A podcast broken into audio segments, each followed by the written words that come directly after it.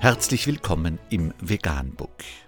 Wir liefern aktuelle Informationen und Beiträge zu den Themen Veganismus, Tier- und Menschenrechte, Klima- und Umweltschutz. Dr. Med Ernst Walter Henrich am 1. November 2018 zum Thema Sternautor erklärt auf seltsame Weise, warum es das Beste wäre, wenn wir uns vegan ernähren würden. Zuerst schreibt er, die dadurch entstehenden Probleme sind so gewaltig, dass sogar die Vereinten Nationen und die Weltbank vor den ökologischen und wirtschaftlichen Folgen warnen. Das hat mich dazu bewegt, mich weiterhin vegan zu ernähren.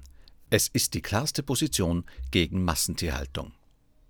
Dann gibt ein DGE-Mitglied zum Besten, Schwangeren und Stillenden, Säuglingen und Kleinkindern, Kranken und Gebrechlichen würde ich von einer veganen Ernährung abraten.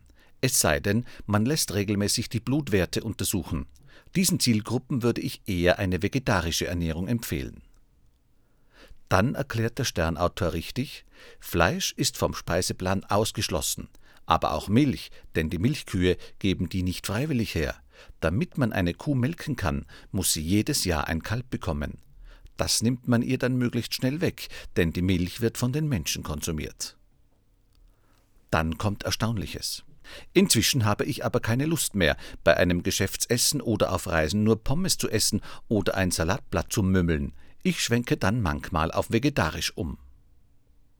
Zum Schluss doziert er Darum ist vegan die perfekte Ernährung für unsere Zeit.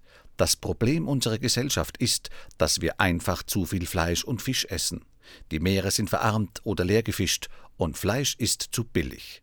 Ich finde, vegan ist die richtige Ernährung für unsere Zeit.